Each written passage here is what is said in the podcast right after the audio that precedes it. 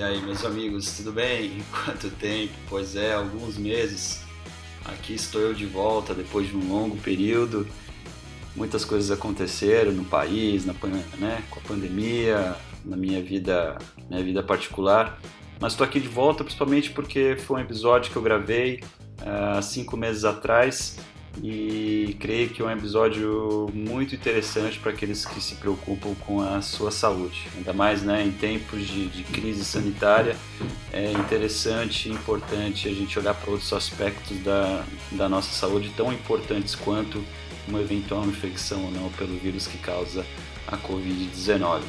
É, o meu entrevistado foi.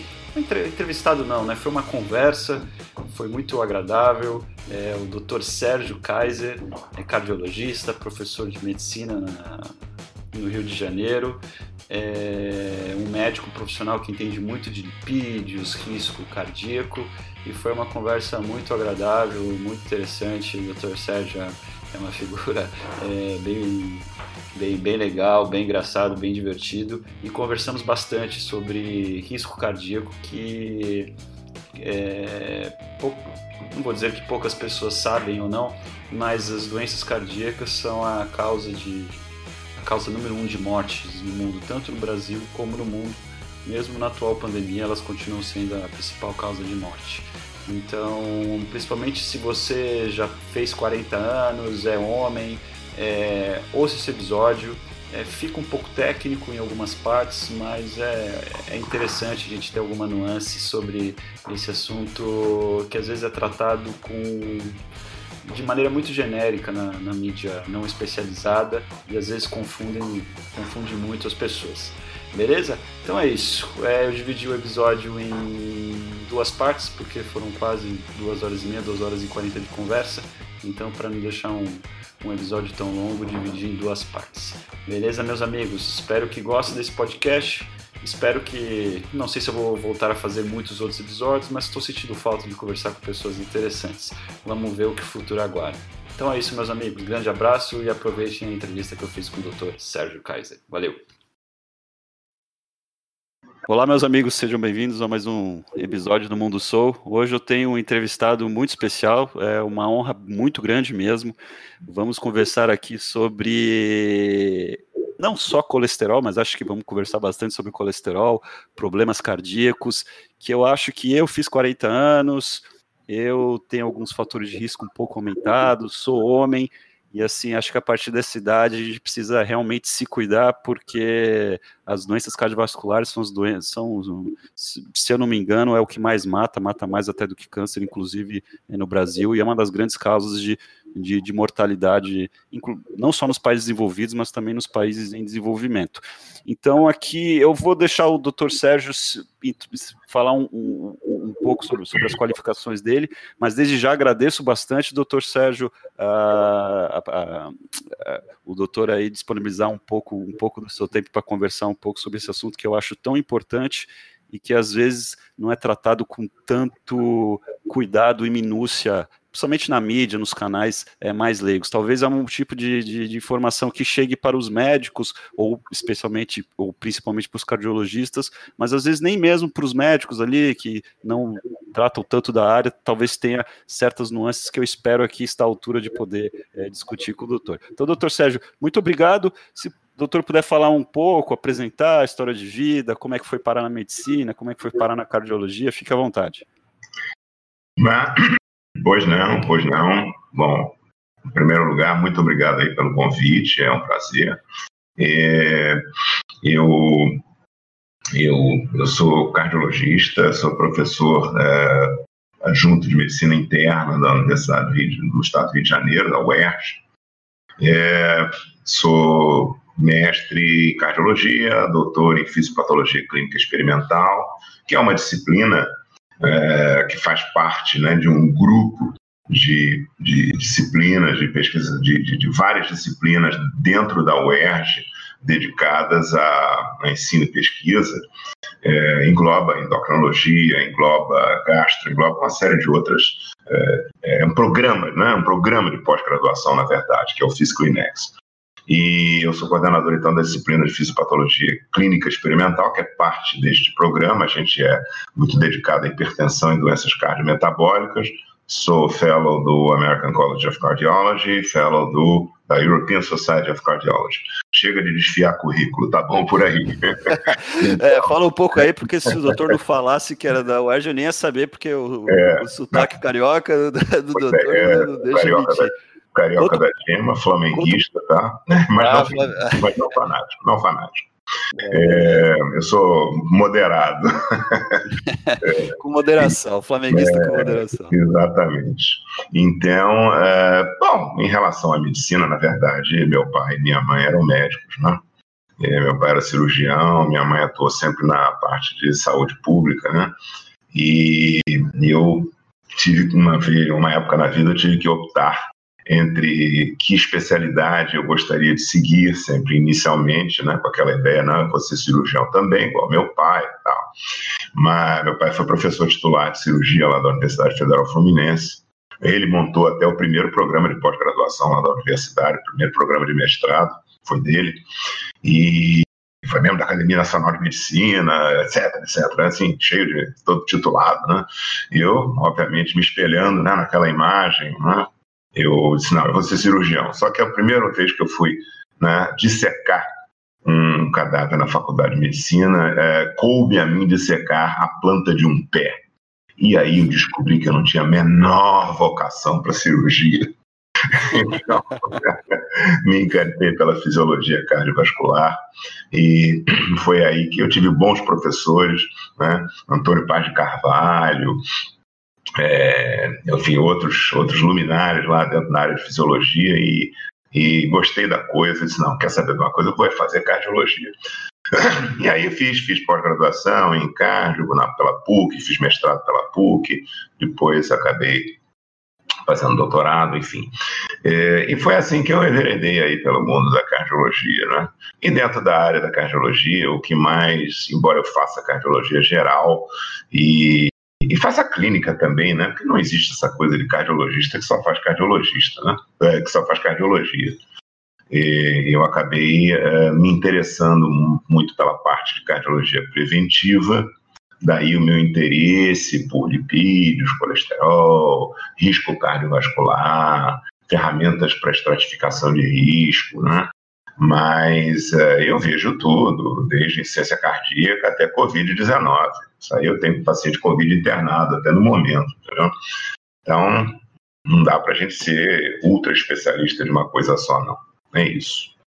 Não, perfeito, doutora. Já teria várias perguntas para falar, mas essa parte do Covid me chamou um pouco a atenção. Mas antes, é, explica um pouco para o público, a maioria muito provavelmente, talvez alguns médicos escutem, mas a, a maioria é leigo.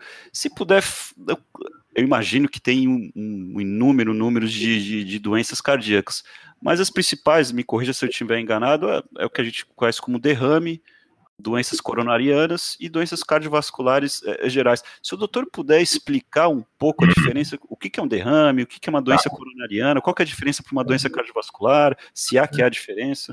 Tá. Bom, em primeiro lugar, é, derrame, que você perguntou, que é o acidente vascular cerebral. É, existem duas formas. Uma é o acidente vascular cerebral hemorrágico, que é uma complicação, em geral, bastante grave, pode deixar sequelas importantes, porque sangramento né, dentro do tecido cerebral é, é, e é uma, é uma situação que, inclusive, comprime a massa. O cérebro é molinho, né? É meio gelatinoso. Então, o sangramento ele comprime a massa cerebral, danifica né, extensamente neurônios e não raramente o paciente sai hemiplégico, se afeta o centro da fala, ele sai com dificuldade de falar, né? E o acidente vascular cerebral hemorrágico, ele está muito ligado à hipertensão arterial grave, né, é, persistentemente elevada, uma situação em que a capacidade do cérebro em autorregular o fluxo, é, a pressão arterial não pode chegar nos, no, no, nos, no, nos, neurônios né, a, uma, a um nível de 120 por 80, muito menos de 200 por 100 milímetros de mercúrio. Ela tem que ser amortecida para chegar no capilar suavemente, com fluxo laminar. E isso o cérebro faz muito bem. O cérebro tem uma ampla capacidade de autorregulação do fluxo, do fluxo de sangue que chega até os tecidos, né, para troca de oxigênio, nutrientes e assim por diante.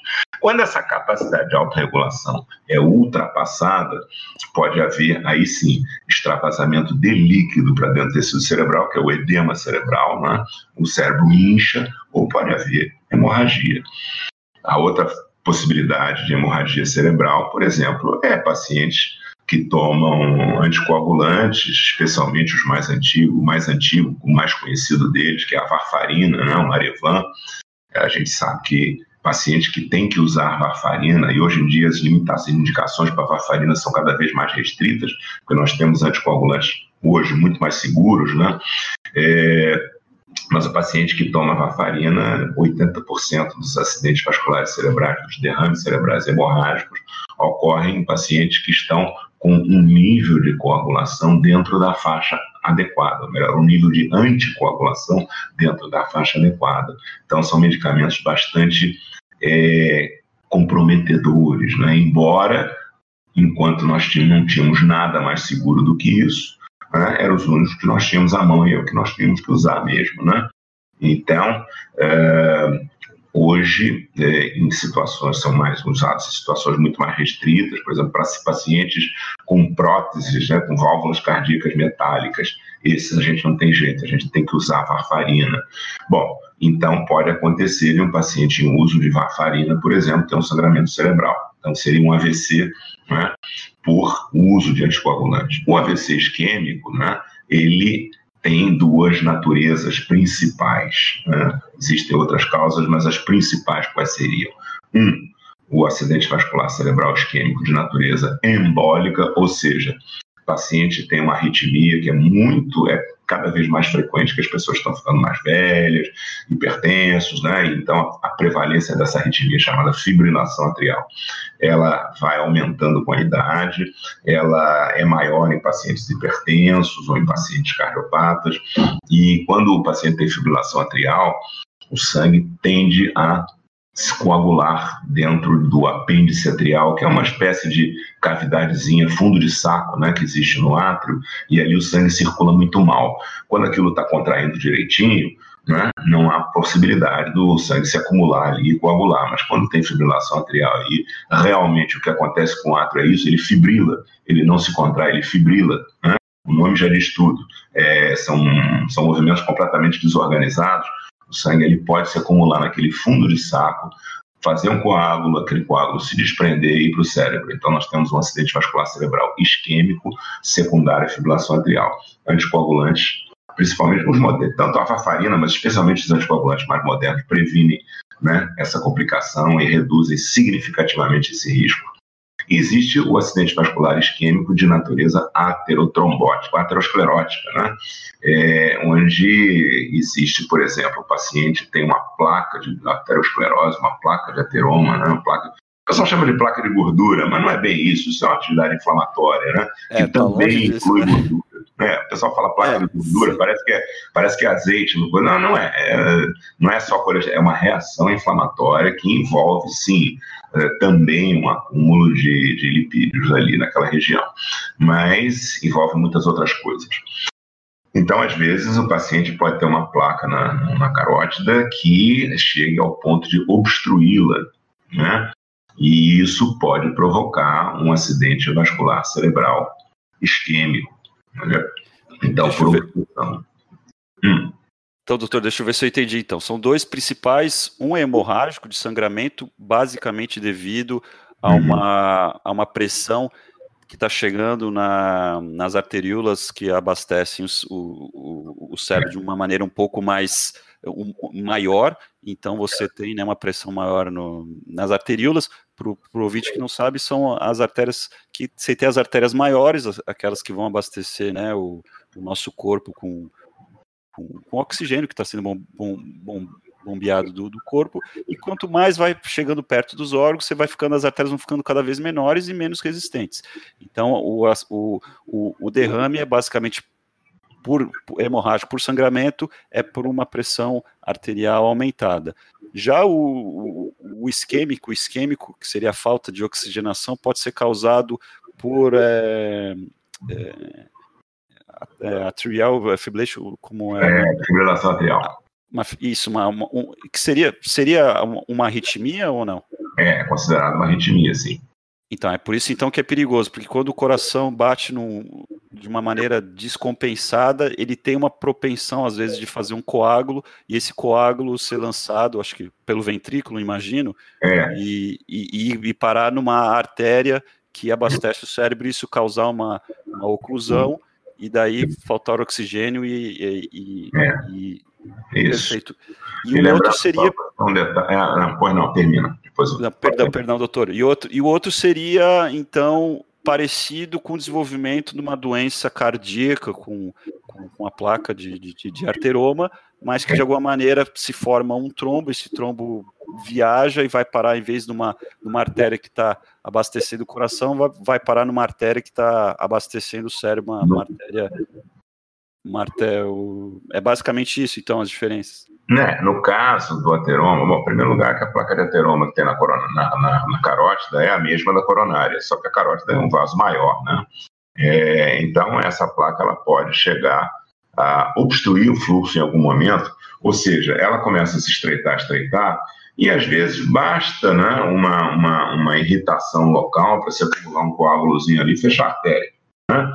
Então, o fato delas, de você ter uma obstrução de 90% no, no bulbo carotídeo, por exemplo, né, que é onde a artéria carótida se divide em carótida interna e carótida externa, a carótida interna que vai para o cérebro, se você tiver obstrução ali, uma, ali é uma região muito propensa a, a formar placa de aterosclerose, se tiver uma, obstrução de 90% ali, é, aquilo tem indicação cirúrgica, porque às vezes mesmo com o paciente assintomático, aquilo ali expõe o paciente a um risco da artéria se fechar. E um outro detalhe, só para complementar, as arteríolas, de uma maneira geral, também as cerebrais do corpo, elas são o grande modulador né, da pressão, da transmissão da pressão arterial para os capilares, porque elas são arteríolas musculares, elas têm uma, uma, uma, uma, uma elas são envolvidas né, por tecido muscular liso, que ele é capaz de se contrair e se relaxar e assim regular a intensidade com que a pressão é transmitida para os capilares. Quando elas estão muito contraídas, né, eles seguram aquela. Ele funciona quase como um paredão, aquela onda de pulso que vem da artéria, né, aquela expansão e retração, expansão e retração de cada pulsação arterial, ela é, é digamos assim, ela é modulada ali justamente no, nas arteríolas, para que o sangue chegue bonitinho, chegue aquele fluxo laminar, tranquilo, que permita trocas, entendeu? As arteríolas são um grande modulador né, dessa, dessa transmissão da pressão arterial para os tecidos.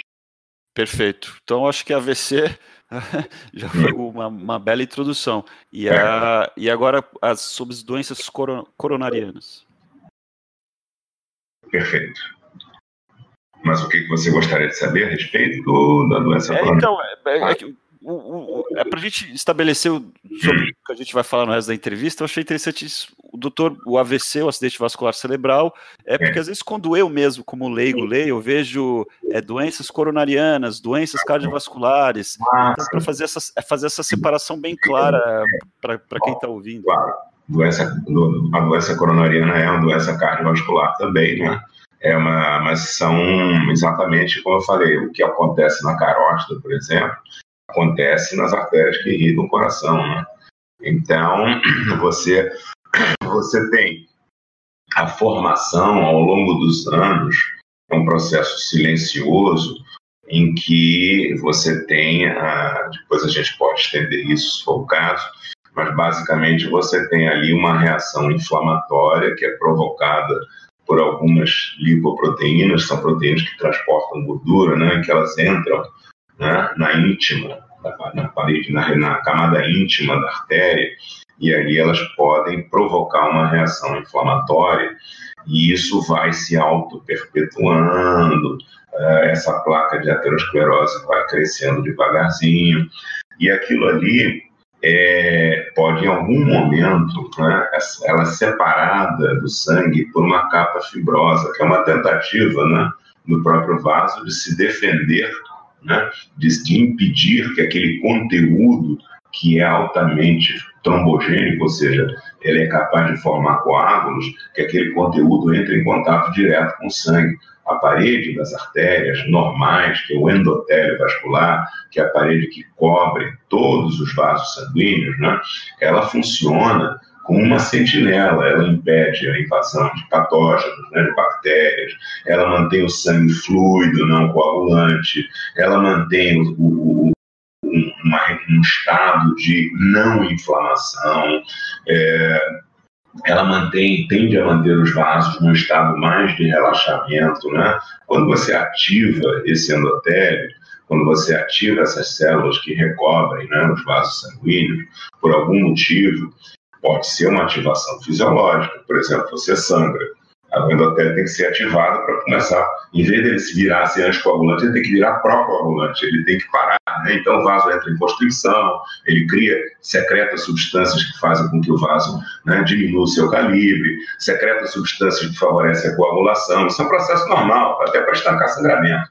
Mas existem ativações endoteliais que são justamente uma reação de defesa que acaba agredindo o próprio organismo uma bactéria, por exemplo. A Covid é isso, a Covid é isso. Né?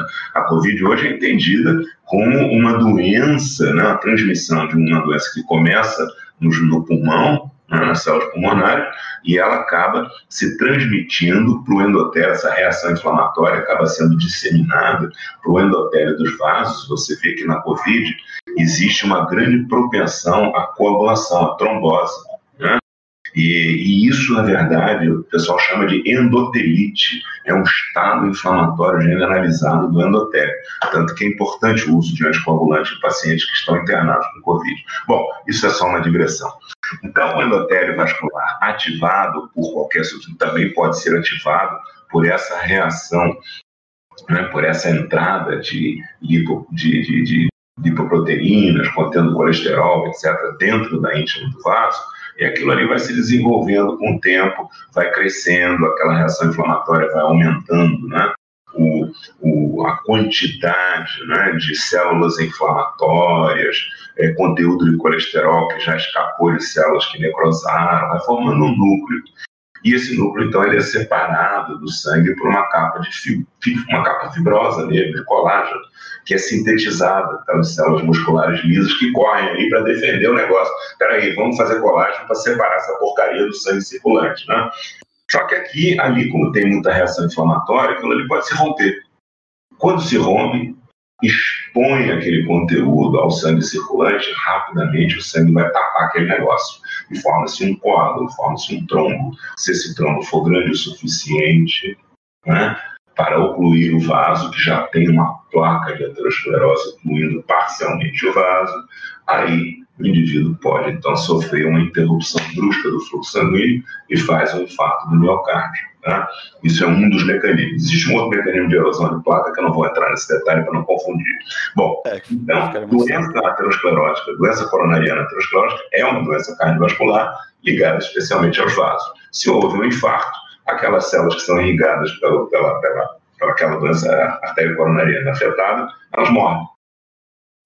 Ou se o paciente for atendido a tempo, ele vai para uma sala de cateteria, vai para uma dinâmica, se faz uma intervenção que a gente chama de intervenção percutânea, que é a famosa né, angioplastia, você coloca um estente ali e você impede que aquela, se você for atendido a tempo, né, impede que aquele tecido, ou que boa parte daquele tecido que está sofrendo, morra de uma vez.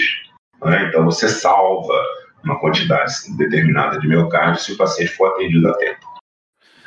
Não, perfeito, doutor. Então, assim, só para resumir para os ouvintes, é muita informação. As doenças cardiovasculares eu poderia chamar que é um gênero, e dentro desse gênero existe uma espécie que seria o acidente vascular eh, cerebral, que está ligado a artérias que abastecem o cérebro, e doenças coronarianas que, dá, que abastecem o, o, o, próprio, o, próprio, o próprio coração. E o principal deles, e que quase todo mundo conversa, que seria a formação de, de, placas de arteroma. Aí vamos discutir se é o colesterol o maior culpado ou não. Eu acho que vai ser uma discussão né, interessante. Mas o doutor falou que, pelo que eu entendi, é, no, no, no, começo da profissão era uma cardiologia mais de, de é, mais intervencionista, e agora, como o doutor falou, nenhum cardiologista pode ser apenas intervencionista, mas é, principalmente o doutor começou, talvez, não sei há quanto tempo, mas também pensar na parte preventiva, e foi daí que levou a, a essa curiosidade, a estudar mais sobre lipídios, colesterol. Então, vamos falar um pouco, porque assim, o, o, o grande receio, por exemplo, que eu tenho, que eu tenho, homem, 40 anos, é que as doenças cardiovasculares geralmente elas são silenciosas. em muitos casos, o primeiro sintoma é morte, é um ataque cardíaco fulminante. Então é, é algo, por isso que é algo que me traz muito receio e acho que deveria trazer receio para é, para todos, mas principalmente para homens de, de, é, de, de, meia idade. Então, doutor, vamos falar, começar, começar a falar um pouco quais são os fatores de risco para você ter. É, talvez vamos, vamos focar aqui em doenças é, coronarianas. Quais são os fatores de risco maiores é, que existem, que são bem fundamentados na ciência? Perfeito. Só lembrando que esse não é o, o, o, assunto que você havia perguntado também, não é? Quer dizer, doença coronariana e doença cardiovascular. Claro que existem outras formas de doenças cardiovasculares. Ah, sim, problema no. Conversa aqui. É, nada a ver com genético no ventrículo, alguma é, coisa assim. Miocardia hipertrófica, miocardia dilatada, miocardite aguda, isso é outra história, tá? É, nós estamos focando aqui na doença aterosclerótica. Só para é, não, se, não se imaginar que doença cardiovascular é só doença. É só isso. Não, não é. Mas, mas, mas é. deixa eu perguntar, doutor, assim, é, essa, essas, esses outros tipos de doenças cardiovasculares, elas chegam a ser em números significantes relacionados à, à doença arteriosclerótica ou não? Evidentemente que a doença aterosclerótica é a mais comum, a mais frequente, tá? é, sem dúvida alguma, ok? Mas existem outras situações que podem levar, por exemplo, o diabetes pode levar a insuficiência cardíaca, tanto por doença aterosclerótica como por outras é, situações que a gente chama de cardiomiopatia diabética, que envolve inflamação, envolve os pequeninos vasos, né, que, os pequenos vasos capilares, né, e envolvem outros fatores que podem afetar diretamente o músculo cardíaco. Então, é, hoje a gente sabe que existe até mais insuficiência cardíaca né, no diabético do que a gente imaginava que existia anteriormente. Isso sem relação direta com a aterosclerose, embora a aterosclerose seja um fator muito comum no diabético e realmente possa causar doença cardiovascular. Mas a doença aterosclerótica dos vasos né, é, sem dúvida alguma, a, a, mais frequente. Outra situação que também é muito frequente, mas hoje já não provoca mais as complicações que a gente via antigamente, é a hipertensão arterial, né, pressão alta hipertensão arterial é um fator de risco para a doença aterosclerótica, mas a hipertensão arterial provocava e ainda provoca, mas em, já em menor número, complicações renais, complicações oculares, complicação, aumento hipertrofia, né? Um aumento do, do, do, do, do coração, uma hipertrofia, um espessamento no músculo cardíaco. Mas isso hoje a gente já não observa como se observava né, no século passado, no século XX, porque hoje nós temos medicamentos muito eficazes para controlar, para tratar a pressão, tratar a pressão arterial elevada. Né? É, mas é, sem dúvida, um fator de risco também para a doença coronariana. Então, você vai me perguntar quais são os fatores de risco principais. Né? Bom, é, infelizmente, eu acho que se você tem fatores de risco modificáveis e não modificáveis, infelizmente, dentre os não modificáveis, o maior fator de risco é a idade. Né? É, quanto mais velho você fica, mais você fica exposto a ter doença das artérias coronárias. Né? E, então, esse é um aspecto. É, você tem outros fatores não modificáveis, Hoje, por exemplo, genética, a influência genética hoje é capaz de explicar 20% da variabilidade né, na, na, prevalência de doença coronariana. Então, a gente sempre pergunta para o paciente: alguém na sua família próxima, pai, mãe, irmão, teve já infarto, teve angina de peito, enfim. Então, isso é uma coisa que também é, é um fator no momento, ele em si é não modificável, mas a gente pode atuar sobre outros fatores para diminuir a influência genética. E o cara que Doutor, tem. Uma... Oi, Doutor, deixa, é. deixa, deixa é que acho que o programa a gente, mas deixa eu perguntar uma coisa que eu sempre tive dúvida. É, hum. Por exemplo, o meu avô ele faleceu, é, não, meu avô faleceu há bastante tempo, né? É. E ele, ele faleceu quando ele tinha 30 a 40 anos, ou seja, bem prematuro, mas ele fumava também. Só que eu não tenho, eu não, na minha família, por exemplo, meu pai, é, mãe, nem tios, nem primos tem, tem que eu conheça doen doenças cardiovasculares, pelo, mas, mas não em uma idade tão, é, tão nova assim. O fato do meu avô é, é, essas pessoas na família vai até a segunda geração, é não, na primeira geração? Não, seu avô já não seria considerado história familiar. Né? Especialmente você comentando do cigarro e tudo, quer dizer, outro estilo de vida, sabe? É, na Sim. verdade, você usa parentes é, é, é, próximos mesmo, né? Irmãos, pai, mãe. Né? E especialmente quem teve doença nos homens antes dos 50 anos, mulheres antes dos 60, é, já é considerado uma história de doença cardiovascular coronariana precoce. Né? Isso pode ter uma influência genética. Deixa eu te perguntar outra coisa. Eu estava conversando numa uma outra é, entrevistada é, sobre ela, é, ela faz um tipo de dieta um pouco diferente, uma dieta carnívora, que só come produtos animais, e ela falou que a, a mãe dela tinha tido um evento cardíaco aos 45 anos. Eu lembrei que geralmente mulheres têm eventos cardíacos um, é, 10 anos após, pelo menos em média, né? É, em média. sabe? Então, um evento cardíaco numa mulher aos 45 anos é muito, é muito novo, né? Pois é, essa tem que verificar se a mulher não é diabética, se ela não é tabagista, ou se ela tem uma condição que é a hipercolesterolemia familiar, que é uma condição genética, não é que dá, acomete um em cada 250 indivíduos, em alguns lugares um em cada 300 indivíduos, que é a hipercolesterolemia familiar heterozigótica, né? Existem Sim. duas formas, a heterozigótica e a homozigótica. A homozigótica é quando realmente é, nós temos 23 pares de cromossomos, né? Então, quando o gene responsável digamos assim, né? é, pela produção do, dos receptores. Vamos, vou dar um exemplo só, não é, não é, são, são quatro tipos diferentes, né? mas vamos dar um exemplo só.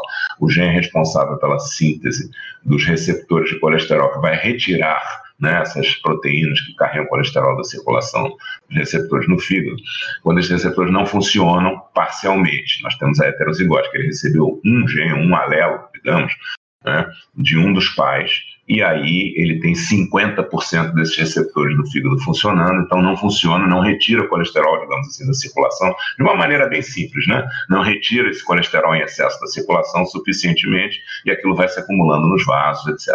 O indivíduo que é homozigoto, isso é bem mais raro, né?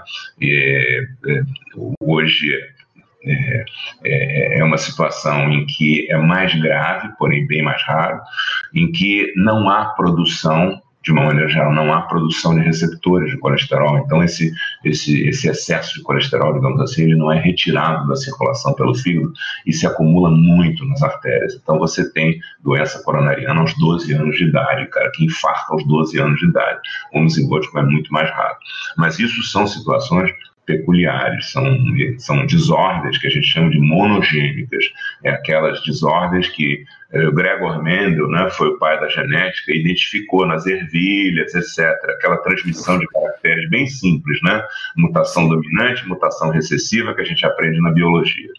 Uh, a genética da doença coronariana é bem mais complexa do que isso. Mas Sim. É, eu até me perdi, porque eu comecei a falar e me perdi, eu esqueci qual foi a sua pergunta. Não, a gente está falando sobre fatores de risco. Aí o primeiro, que é o idade, esse não tem. O é. doutor está falando dos modificáveis e não modificáveis. Não modificáveis, é. Não modificável é a idade, o, é. o, né, se você é homem ou mulher, geralmente mulher tem doença. É cardiovascular, doença coronariana, um pouquinho depois do, do homem. Eu não sei se. Eu, eu, eu, acho que eu já li, tem a ver talvez com estrogênio, não sei se é essa a explicação. É, teoricamente, mas, o estrogênio protege, sim. É, é, é um mistério. A hormonal já seja abandonada, mas é, realmente, se a mulher não for fumante diabética, ela tem uma vantagem mesmo. Se ela fuma diabética, aí essa vantagem se perde um pouco. E... Aí você tem, tem a, press, a, a, pressão arterial, como a gente explicou, até para risco para AVC, como para doença coronariana. Você tem a diabetes, que eu acho que a diabetes, eu acho Também. que é talvez a causa talvez é. principal aí dos problemas metabólicos do mundo, talvez se der tempo vamos conversar um pouco sobre isso. É, idade, homem, pressão, diabetes e falou dos lipídios. Mas os lipídios, como a gente vai. vai, vai, vai estamos chegando no principal, deles. né? Estamos chegando no é. principal, né? Estamos indo nos é, vamos... primeiro. É. é. Se tá tem mais algum outro, assim, que. É. que... É, Não, com certeza. É, nós falamos em história familiar, falamos em tabagismo, falamos em hipertensão arterial, sedentarismo, que é considerado né, um fator de risco, obesidade, especialmente obesidade visceral, obesidade abdominal, né, que faz parte de um conjunto chamado síndrome metabólica. E, isso também funciona como um fator de risco, embora não seja usado nas equações. O, HDL baixo, aí nós vamos entrar no, nos fatores é, realmente. Vamos, é, vamos entrar nos lipídios mesmo, que todo mundo fala: posso comer carne, posso comer ovo, meu colesterol é. aumenta, meu colesterol é. ruim é, é baixo, é bom. É, vamos falar então um pouco Vamos tentar tirar um, um, um pouco, doutora, da, da, confusão. Do mito da confusão, da mistificação. É, do mito da confusão. Assim, é, ouvintes, assim, colesterol, não existe colesterol bom ou colesterol ruim. A molécula de colesterol é, é exatamente a mesma. É. é colesterol é um lipídio e gordura geralmente não combina bem com o meio aquoso, que é o meio do nosso sangue. Então, ele ele é transportado é, como colesterol, ele é, e assim, colesterol é uma molécula essencial para a vida, né? Ele, ele funciona para a integridade da, das nossas membranas celulares. Ele, se eu não me engano, ele, ele é importante. Né? É, eu acho. Sais biliares, hormônios. Acho, hormônios, a testosterona, uhum se você não tivesse se você não tivesse colesterol, você não produziria é, hormônios é, esteroidais, entre eles a testosterona. E para eles para eles viajarem entre aspas pelo sangue, eles precisam de alguma coisa que são chamadas as lipoproteínas. Então, doutor, fala um pouco para a gente colesterol, que, esse, essa história de colesterol bom, colesterol ruim, o que, que é o LDL, o que, que é o HDL? Uhum. Bom, em primeiro lugar, tem que ficar claro uma coisa: todas as células do corpo são capazes de fabricar todo o colesterol que elas necessitam. Tá? Então, as células, elas na verdade não precisam que uma lipoproteína venha de fora e leve colesterol para elas. Elas podem fabricar o seu próprio colesterol. Mesmo em situações de estresse, né, por exemplo, se você precisa produzir mais né, é, é, hormônios de suprarrenal tudo, você tem meios desse colesterol ser fornecido por proteínas e não até o HDL fornece colesterol para suprarrenais, não precisa nem ser o LDL, que é o, o grande vilão da história, né, digamos assim. Bom, mas o que, que é HDL, o que, que é LDL, o que, que é isso? Bom, como você disse, gordura doutora, não se mistura com sangue. Hum. Doutora, desculpe interrompê-lo, mas só esse esse, esse, primeiro ponto é, é, é, estabelecido que realmente todos os órgãos podem fabricar colesterol, porque eu não sou médico, não tenho experiência uhum. é, prática, mas ouvindo uhum. até um podcast de, de, do, do, do, Peter Atia, que eu sei que o doutor gosta uhum. bastante, que fala que é, é, muito normal em casos assim de pacientes acometidos por, por alguma coisa, os níveis de colesteróis caírem bastante. Então, dá a entender que esses colesteróis, né, a, a necessidade dos órgãos não está sendo completamente suprida. Não, é o nível de colesterol no sangue, né? Na verdade, no sangue, não é na célula. É, é assim, no sangue. No infarto, a gente tem, a gente sabe que o LDL colesterol cai, depois ele volta a níveis normais, mas isso é no sangue, né? As células em si, não. As células elas podem fabricar o seu próprio colesterol. Né? Isso não é um problema. Tanto que é, você tem. É, tanto que você hoje tem indivíduos caminhando por aí tomando medicação para reduzir o colesterol. Bom, meu próprio LDL colesterol, vou te dizer, ele é 36, ele é um baixíssimo. Ô, louco, doutor. É baixíssimo, né? E eu tomo medicação, eu tomo estatina, tomo ezetimibe e tal, enfim, nunca tive nada, mas eu sei que eu tenho score de cálcio alto, que é uma outra história que depois a gente pode falar a respeito. Eu acho, então, eu acho é, fundamental. Então, é, exatamente. É, que é um, um, um, instrumento muito bom para avaliação de risco. Então, é, eu tomo meu LDL colesterol é 36 e, e acho que eu não fiquei, não fiquei mais burro por causa disso. Não, a Cótica continua raciocinando direito, fazendo meus exercícios direitinho, e de fato né, a gente sabe que existem é, do ponto de vista, mas a gente sabe que existem, por exemplo, é, indivíduos que são homozigotos, ou seja, eles geneticamente eles são incapazes de produzir uma proteína que regula a, a, a quantidade de receptores de colesterol do fígado, ou seja, aquelas estruturas que retiram o excesso de colesterol da circulação. Essa proteína é chamada proproteína convertase sodiazina quexina 9. Eu uso como teste de Alzheimer. Enquanto eu conseguir falar isso, eu sei que eu tô... Então, tá é, pois é, a PCSK9. Né? Famoso PCSK9. Ela, ela, ela é uma enzima que ela é uma proteína, ela, ela, ela justamente ela é a reguladora da quantidade desses receptores no fígado e que retiram esse excesso de colesterol, esse excesso de LDL da circulação. Então, uh, indivíduos que tão, são homozigotos tá, para perda de função, ou seja, eles são incapazes de produzir PCSK9, né? eles têm uma avidez, eles têm uma atividade muito grande desses receptores de colesterol e o colesterol, o LDL colesterol do sangue é baixíssimo, baixíssimo, 15 miligramas por decilitro. Essas pessoas são férteis, normais, não tem problema nenhum. Né? E isso serviu, inclusive, de base para o desenvolvimento, para a prova de que, é, muito provavelmente, os anticorpos, né, os monoclonais, os medicamentos que mimetizam essa ação, ou seja, bloqueiam a ação da PCSK9, como se fosse uma normalidade genética, bloqueiam a ação dessa PCSK9, e aí você tem uma redução muito grande do LDL colesterol circulante, porque os receptores agem à vontade, livremente, sem uma proteína chata para atrapalhá-los. Né? Então, eles têm LDL muito baixo. Um inibidor de PCSK9, você pode andar por aí, com, com, em média, com 30 miligramas por decilitro de LDL colesterol, sem problema nenhum. Nenhum, nenhum. Né? Ou seja, o que eu quero dizer com isso? Que uh, o LDL, é um chamado LDL, que é uma, uma lipoproteína que digamos assim, carreadora de colesterol, a gente pode falar depois sobre isso, ele não é essencial ao organismo. Ele pode ser importante para transportar vitaminas, que são lipossomos, vitamina A, vitamina B, vitamina C, é, perdão, vitamina D, vitamina E, né? A DEC, A, D, E, K, essas quatro vitaminas, elas necessitam ser transportadas por lipoproteínas. Agora, levar colesterol daqui e dali, tá, não é LDL.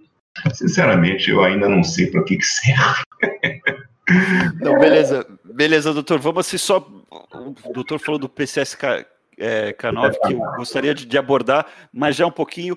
Vamos falar um pouco sobre. A, é, o doutor falou também de, de, alguns níveis. Vamos falar um é.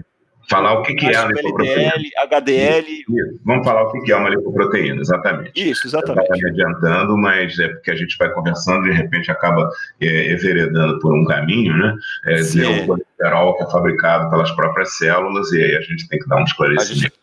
Não, mas, perfeito. Vamos lá. Bom, sangue não se mistura com líquido, portanto, ele tem que ser. É, perdão, sangue não se mistura com gordura. Então, a gordura, é, é, seja ela colesterol, que vai ser importante para a fabricação de sais biliares, para a síntese de hormônios, não é? é então, ela é transportada, né? ela tem que ser empacotada, emulsionada para poder circular pelo sangue. Né? Da mesma forma, é, triglicerídeos, triacilglicerol. Triacilglicerol é fonte de energia. Né? Triacilglicerol ele serve para dar combustível para o músculo ou para a, a, a, é, é, armazenamento no tecido adiposo. Triacilglicerol, basicamente, é o que? É feito de ácido graxo. Ácido graxo é fonte de energia. Né? É, então, é, ou eu armazeno isso no tecido adiposo, se eu preciso, para poder usar quando for necessário, ou eu mando isso para tecido muscular, para cérebro, enfim, para cérebro usa também glicose, usa muita coisa. Mas eu, por exemplo, tecido muscular, para fazer é, atividade, para eu caminhar, para eu correr, para fazer um exercício, para fazer musculação, eu preciso de ácido graxo. Né? Quem transporta isso são lipoproteínas também. Tá? E essas lipoproteínas, essencialmente, o que, que é? é? É, uma, é composta de uma proteína, que é a, uma apoproteína, que a gente chama, e que confere estabilidade estrutural a esse conjunto lipoproteico. Né? Então, ela dá estabilidade, e existem outras lipoproteínas, outras lipoproteínas que são agregadas, né? ApoC, ApoC2, ApoC3, ApoE, elas servem assim como sinalizadores. Por exemplo, é, ApoE, é, quando a, a, a, essa determinada lipoproteína cumpriu sua função, ela tem que ser retirada da circulação, o fígado reconhece, através da ApoL, reconhece que tem essa lipoproteína ali pertinho e retira ela da circulação. Então, é, existem outras que regulam a velocidade com que esses triglicerídeos são, digamos assim, metabolizados e entregues aos tecidos como ácido graxo. A, entrega de ácidos graxos aos tecidos né, é um procedimento, um processo enzimático, é uma enzima chamada lipase lipoproteica, que quando entra em contato com essas proteínas, essas lipoproteínas, ela começa a quebrar esse triacilglicerol e esse ácido graxo ele vai sendo levado para os tecidos. Aí a molécula, a poliproteína vai encolhendo, vai encolhendo até virar um remanescente. Esse remanescente tem que ser retirado rapidinho da circulação, porque ele também tem poder aterogênico. Tá? Ele tem poder de provocar aterosclerose. Então, isso é um você tem vários, várias lipoproteínas, tá? É, elas também são compostas né, na sua parte externa, né? parte externa que está é, tá em contato com o sangue, colesterol livre e fosfolipídios, que é um outro tipo de lipídio que é capaz de ser, ser emocionado no líquido, no sangue. Né? Então a parte externa dela é, ela é redondinha, tá? Ela é redondinha mesmo, ela é esférica. Né? A parte externa é fosfolipídio e colesterol livre. E tem uma apolipoproteína mais importante que a confere estabilidade estrutural. No caso do LDL, por exemplo, que é a proteína, já vamos falar de densidade, que é da, a proteína de média densidade, é a ApoB100. Né? Uma grande lipoproteína né? que segura todo esse conjunto, né? segura esse conjunto. E dentro da apolipoproteína, o que, que nós temos? Nós temos é, triglicerídeos, que é triacilglicerol, né? que justamente cada molécula de triacilglicerol tem três ácidos graxos grudados nela. Né? E nós temos colesterol, digamos, não esterificado, né? que é uma forma é uma forma química diferente de você conseguir armazenar esse colesterol dentro da lipoproteína. Essa parte é gordura essa parte não se mistura com sangue. Então, ela fica ali protegidinha do sangue e com isso ela pode circular à vontade para desempenhar suas funções. Então, uma lipoproteína basicamente é uma carreadora de gorduras e possui uma série de outras proteínas grudadas que sinalizam, não, eu vou deixar é, mais ácido graxo aqui, não, agora eu vou retirar essa lipoproteína de circulação, não, agora peraí, eu vou segurar um pouco a velocidade com que esse triglicerídeo está sendo entregue, né? Então existe uma série de funçõezinhas, cada uma desempenhando a sua respectiva função. E aí vem a questão da densidade. Densidade alta, densidade baixa, que é quando a gente vai falar em HDL, LDL, VLDL. E, o, as, as, as uh, lipoproteínas que carregam uma grande quantidade de triglicerídeos, que são aquelas sintetizadas ou no intestino ou no fígado, no intestino são os quilomicrons da alimentação, né? Ah, quando a gente se alimenta, esse, essa, essa gordura tem que ser transportada no sangue. Ela é, então, essa, essa, essa, essa essa, essa gordura, ela, digamos assim, ela é uh, empacotada né, numa lipoproteína que é chamada quilomicron. Essa lipoproteína também tem uma apolipoproteína B, assim como a LDL, só que é uma apolipoproteína B com um tamanho menor. Então, ela é 48% da LDL, então a ApoB é 48%. A outra é a ApoB100, 48% da ApoB100. Vamos lá, isso aí é complexo. Então, quando a gordura tem que passar para o sangue, ela é empacotada numa apolipoproteína né, chamada quilomicron, que é cheia de triglicerídeos. Ela é transportada pela linfa, ela não entra direto na corrente sanguínea. Os vasos linfáticos levam isso até né, o duto, até o, a circulação venosa, e daí ela se distribui. Tá? Muito bem. Se distribui para os tecidos. Quando, o que, que acontece quando nós estamos dormindo? Quando nós estamos dormindo, nós estamos, em média, em 8 horas de jejum. Quando nós estamos dormindo, nosso cérebro também está funcionando, nós estamos sonhando, nosso intestino está funcionando, preparando a gente né, para, é, enfim, é, ter funções fisiológicas, evacuar de manhã, coisas do gênero, né? É, que mais? É, nosso, nosso, nossos tecidos têm que sobreviver, então eles precisam de energia. Se eles precisam de energia, quem é que vai transportar isso se os quilomícolos não estão ali, se nós não estamos nos alimentando? O fígado sintetiza as VLDL, que são chamadas de proteínas de muito baixa densidade. Já vou falar por que essa história de densidade. As VLDL transportam as mesmas coisas que os quilomícolos. Tá? Elas têm é, é, no seu interior também uma quantidade de triacilglicerol que vai servir de combustível. Né? Apenas elas são um pouco menores, né? mas elas, por causa do tamanho, elas têm menos triacilglicerol dentro delas, mas elas são lipoproteínas ricas na apobecem. A apobecem é essa apolipoproteína que dá integridade estrutural né, a, essa a esse conjunto, essa bolota. Tá?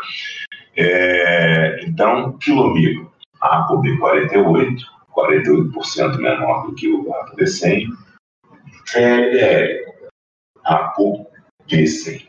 Muito bem. Depois que as, as VLDL também fazem a mesma coisa, elas entregam né, o seu conteúdo lá para os tecidos e elas depois viram remanescente. Esse remanescente tem que sair da circulação. Né?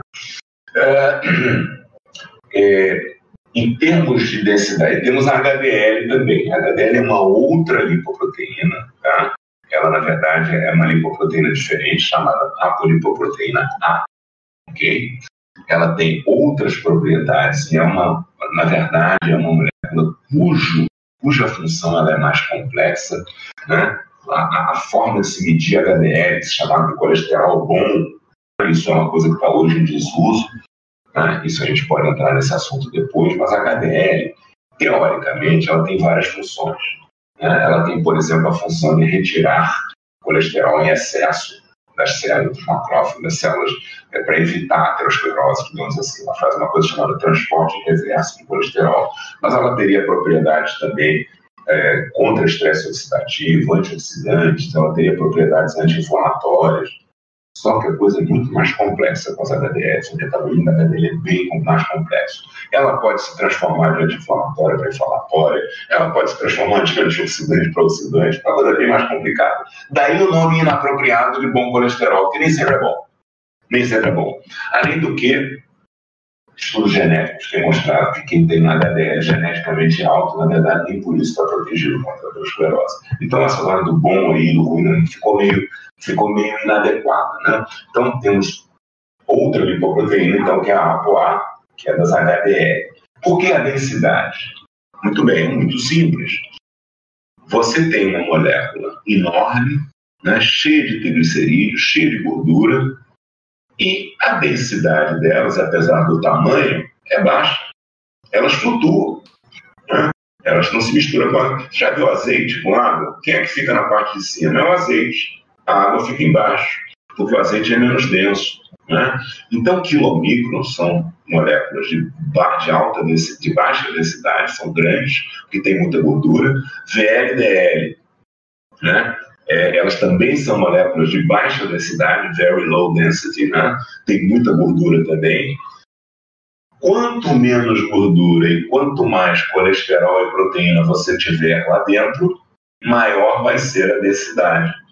Eu lembro sempre assim, parece aquelas estrelas gigantes, né, que já queimaram hidrogênio, Antares, Betelgeuse, aqueles nomes bonitos, né, é, que são estrelas vermelhas e que elas cresceram, têm uma densidade muito baixa, porque já queimaram muito hidrogênio, então são estrelas enormes. Para elas conseguirem sobreviver, elas vão diminuindo de tamanho e vão virando anãs brancas. Né? E aí são estrelas que têm uma massa enorme. Eu brinco dizendo que a HDL que é uma proteína de alta densidade, é uma anã branca, porque ela tem muito colesterol, muita proteína, pouco triglicerídeo, né? Isso de uma maneira genérica, né? Não é 100% assim, mas é, é, ela tem muita densidade. Mas por quê? Porque tem muita proteína e mais concentração de colesterol e pouco triglicerídeos. Né? Já a VLDL quilomicro tem maior densidade, né? perdão, tem menor densidade, menor densidade, são grandes e mais concentração de gordura dentro delas, triacilglicerol, que vai servir para a fonte de energia. Então, nesse espectro de densidade, perdão, nesse espectro de densidades diferentes, nós temos proteínas de densidade intermediária, que basicamente são remanescentes. Uma parte né, desse triglicerídeo já foi entregue, são remanescentes, são chamados de IDL. Né?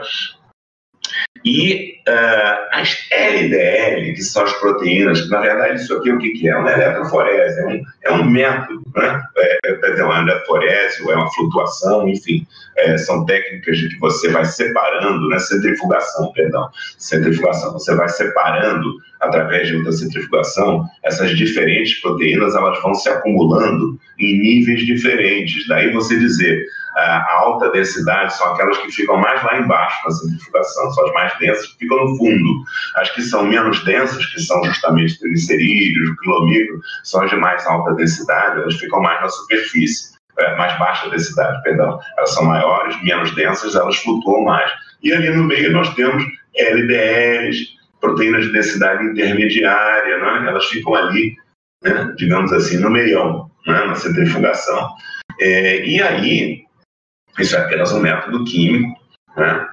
É, então, não sei se eu me expliquei bem, porque isso é uma coisa complexa, porém, é, se você é, achar que tem alguma coisa que não tenha ficado muito clara, você me fala que eu tento explicar de novo. Mas essa que é a, a questão da definição da densidade, é, low density, high density, intermediate density, é, very low density, é daí. Basicamente, elas vêm da centrifugação e da quantidade de colesterol, proteínas e triglicerídeos que tem dentro delas. Vamos lá, doutor. É, achei muito bacana, fez a sua comparação com o ciclo de vida de uma estrela. Eu gosto bastante de astronomia. Há umas semanas atrás entrevistei um físico, ele ia adorar essa sua comparação do HDL com, com uma anã branca. Achei, achei, achei muito interessante e muito bacana dele. Vou tentar, talvez, resumir um pouco para o ouvinte, porque é, talvez esse podcast vai ser talvez um dos mais técnicos aí, e eu já procuro fazer uns podcasts um pouco mais densos, mas eu peço desculpas, mas eu acho assim, se você quer realmente entender esse tema, tem um pouco mais de nuance, é um pouco complicado.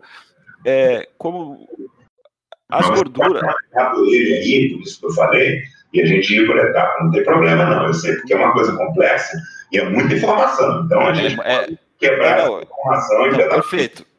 Eu vou fazer um resumão, aí o doutor vê se, se ficou mais ou menos claro o meu resumo para o doutor falou.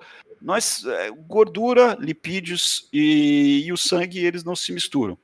E a gente precisa de lipídios, colesterol. O doutor, o doutor falou que é, cada órgão do corpo tem a capacidade própria de fazer colesterol, então o colesterol do sangue não seria tão necessário. Mas vamos deixar isso um pouco de lado. Mas a gente precisa de, de gorduras. Pouca, as pessoas às vezes se confundem e acham que a, a, nossa única fonte de energia é glicose, mas não, a gente precisa de, de, de, de triacilglicerol, que são ácidos graxos.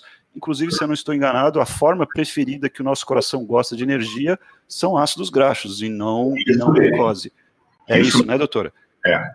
Então, nós precisamos, esse triacilglicerol, essa, essa gordura, ela precisa ser transportada pelo corpo e ela é transportada porque como a gordura ela não se mistura muito bem com água, ela é transportada por essas lipoproteínas.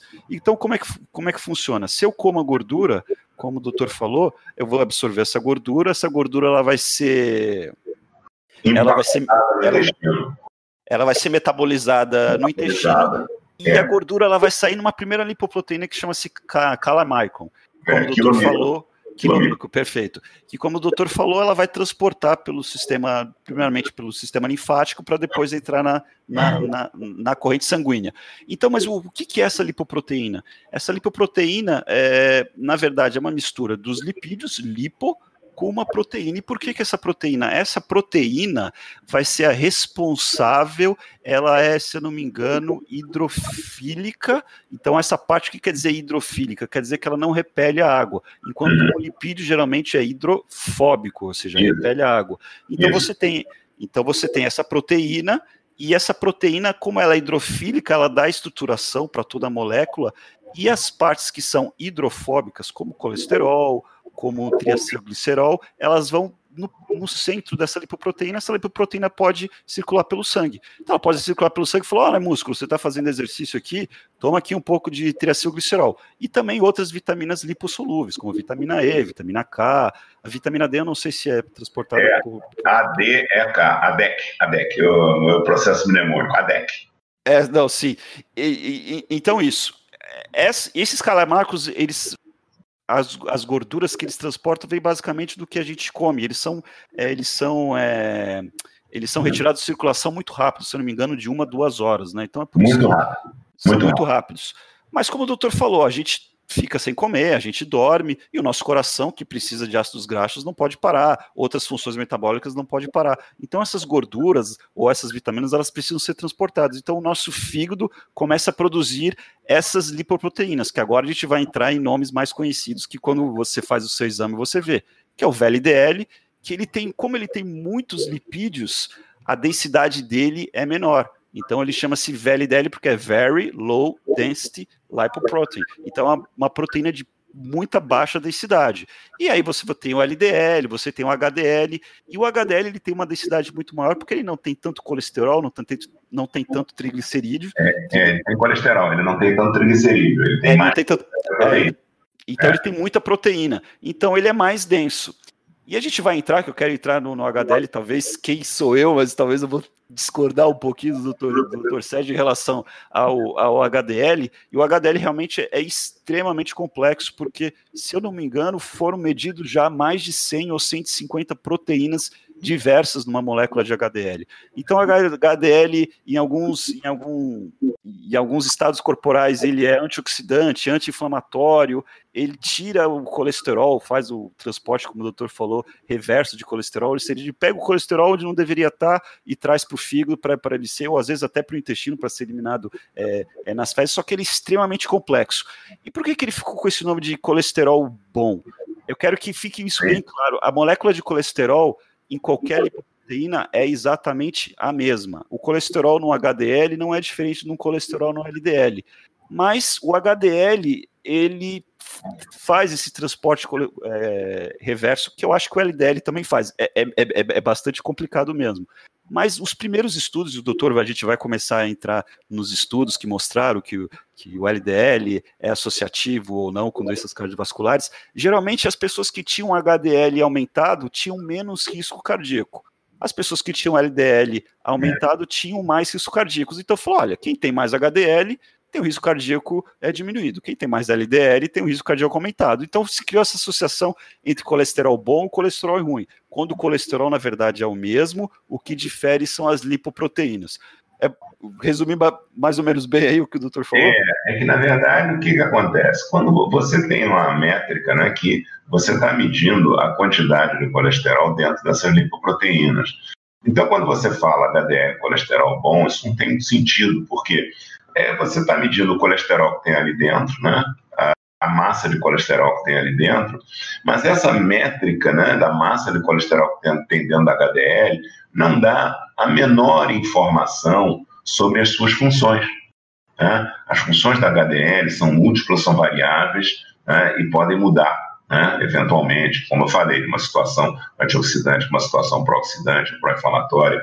Então, a HDL, sim, ela tem importância, mas a, a, a forma como se media HDL, né, ela, nos, nos, estudos epidemiológicos que mostraram que HDL é, baixo se associa a maior risco de doença cardiovascular, por isso chamaram o HDL de colesterol bom, quanto maior, menor o risco. Né? Ah, em primeiro lugar, só para te dar uma ideia, é, às vezes, quando eu vejo o paciente chegar para mim e dizer assim: Ah, eu tenho um colesterol, eu tenho um HDL, colesterol bom, ótimo, meu, meu HDL colesterol é de 110, é ótimo, é altíssimo. Eu fico assim, falei: Olha, não se fie nisso, porque geralmente essas concentrações altas, de, esses níveis altos de HDL, indicam que é um HDL que não funciona bem. Né? É um HDL disfuncional ok? É, você está medindo o que tem, o colesterol que tem ali dentro, só isso. Né? Isso fala nada sobre a função dela. Essas HDLs, HDL muito ricas em colesterol, elas têm, às vezes, funções inadequadas. Muito bem.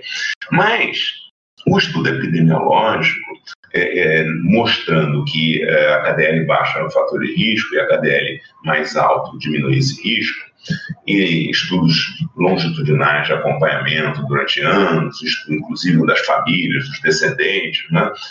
É, criou-se então uma equação que junta esses fatores, pressão arterial, história colesterol, idade, tabagismo, diabetes, sexo, né, de tal maneira que você cria um indicador de risco, a, a chance do indivíduo ter um, um, evento, um acidente cardiovascular, num período mais ou menos de 10 anos. Tá? Isso tem, evidentemente, uma série de limitações, mas quando começaram a surgir os estudos genéticos, os estudos que a gente chama de randomização mendeliana, que, claro, não vou entrar em detalhes sobre o que é isso, mas basicamente o que se verificou é que indivíduos que tinham é, geneticamente uma, uma propensão a ter HDL alto ao longo da vida, não necessariamente estavam protegidos contra a doença cardiovascular e o mesmo para aqueles que tinham uma propensão né, genética, um HDL geneticamente baixo, eles não tinham maior risco cardiovascular.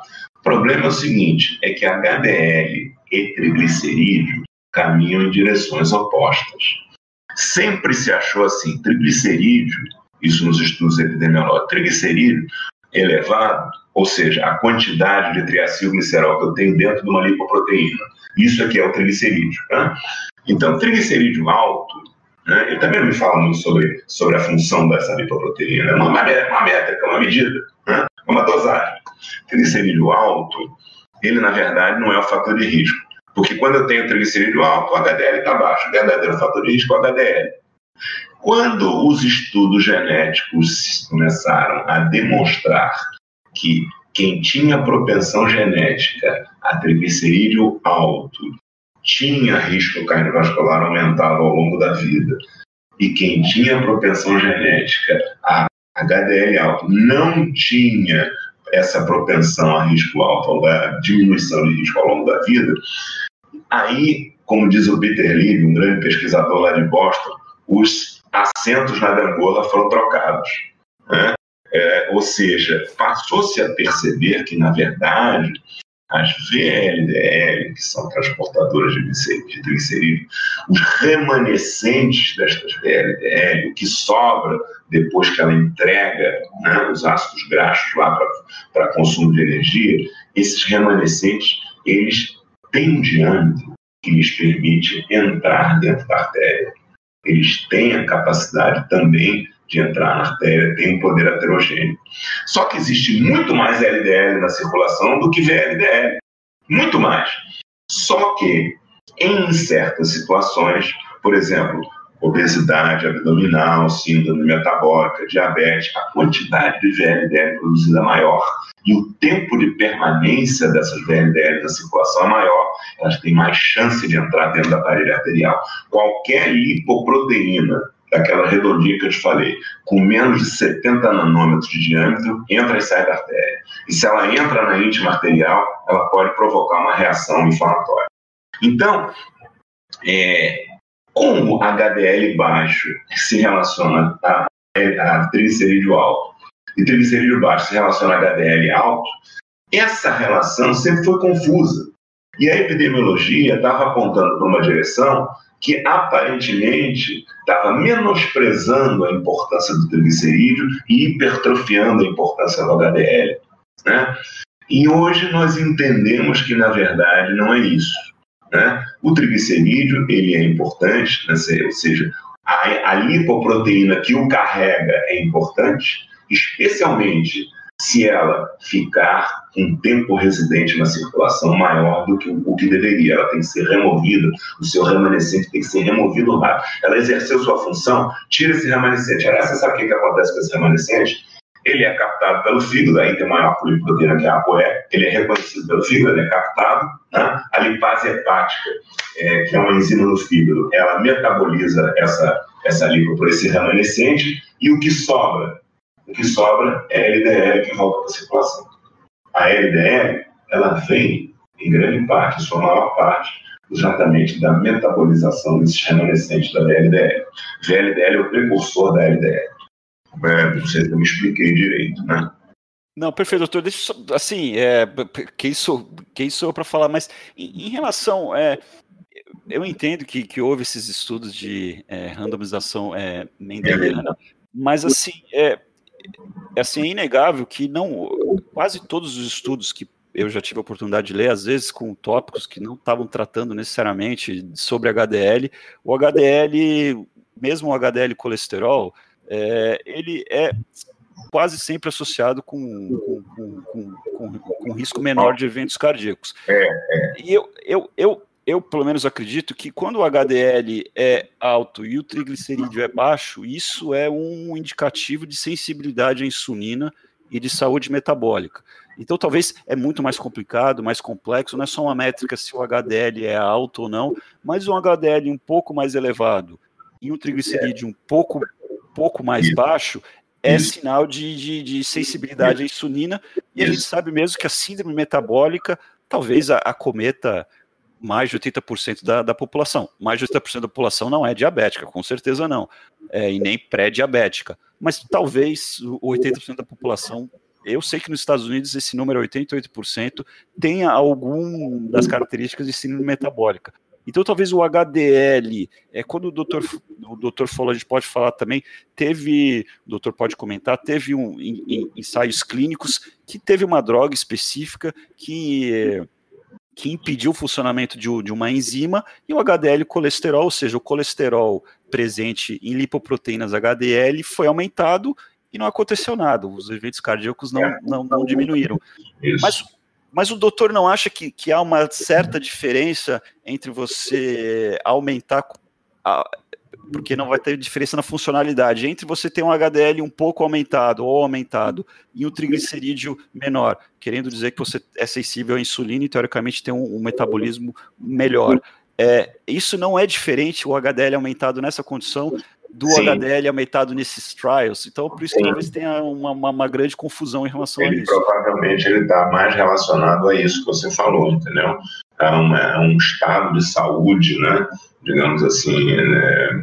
é, é, menor resistência à insulina, é, um nível mais baixo de triglicerídeo, portanto, uma velocidade de retirada dos remanescentes de VLDL maior, né?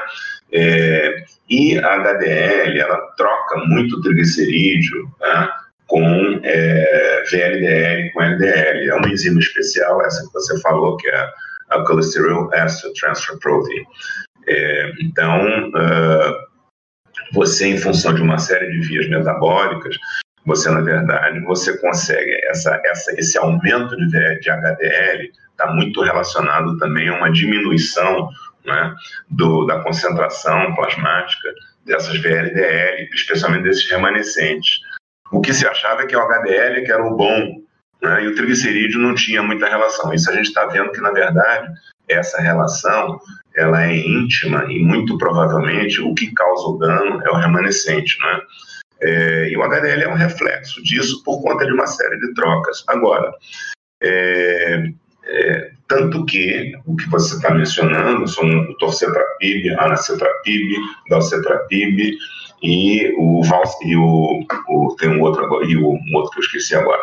Que foram é, drogas usadas para aumentar essa enzima e aumentar o HDL colesterol, é, ou seja, o colesterol nas, nas, nas moléculas de HDL. Então, okay. Você aumenta a quantidade de colesterol dentro do HDL. Né? é, na, na, verdade você está medindo o que, que, tem dentro do HDL, né? Então, uh, esses medicamentos, eles uh, atuavam de tal forma a aumentar a quantidade medida né, de, de, de colesterol dentro do HDL. Então, é, você aumenta uh, a concentração de HDL que você dosa. É, isso não reduziu em nada a mortalidade cardiovascular, não reduziu o infarto, não reduziu coisíssima alguma. Inclusive, um deles, o torcetrapib, ele aumentou a mortalidade, porque ele aumentava a pressão arterial. Entendeu? É, existe um outro, por exemplo, o anacetrapib, em que o colesterol, o HDL colesterol, ele saía de 40 miligramas por decilitro e ia para 110 miligramas por decilitro, um aumento estúpido. Você diz, ah, não, isso deve ser muito bom, né? a nossa terapia aumenta muito o HDL, colesterol vai proteger. É, realmente o anacetrapib ele reduziu um pouquinho a mortalidade cardiovascular. Mas tá, por quê? Porque ele também baixava o LDL, colesterol. E, na verdade, quem foi o responsável por essa pequena, esse pequeno efeito do anacetrapib favorável foi a redução do LDL colesterol. O LDL teve absolutamente nada a ver com isso. O máximo que se pode dizer é que o anacetrapib não matou mais igual ao ocetrapib. Já o outro da ocetrapib foi completamente neutro, foi retirado do mercado, também subia HDL, enfim, nada que subisse HDL funcionou. Inclusive, antigamente, antes do anacetrapib, existia o ácido nicotínico, a niacina, né, que é, é, muito difícil de ser tolerado, que dá uma vermelhidão, você tem pimenta no rosto, né? É, é risco um... de diabetes também, se não me engano. É, Pois é, você aumenta, você aumenta o, o HDL colesterol em 25% com ácido nicotínico. E todos os estudos com ácido nicotínico mostraram que ele absolutamente não reduzia mortalidade, não reduzia despejo cardiovascular e não servia para nada. Né? Existia uma preparação de ácido nicotínico com, com uma substância chamada laropipranto, né? e, e que ele tinha a, uma propriedade também favorável. Agora eu não me lembro direito qual era a história, mas o laropipranto, na verdade, é, essa combinação aumentou a mortalidade. Foi rapidamente retirado do mercado, ele era comercializado. Eu tenho HDL baixo, cheguei a tomar esse negócio.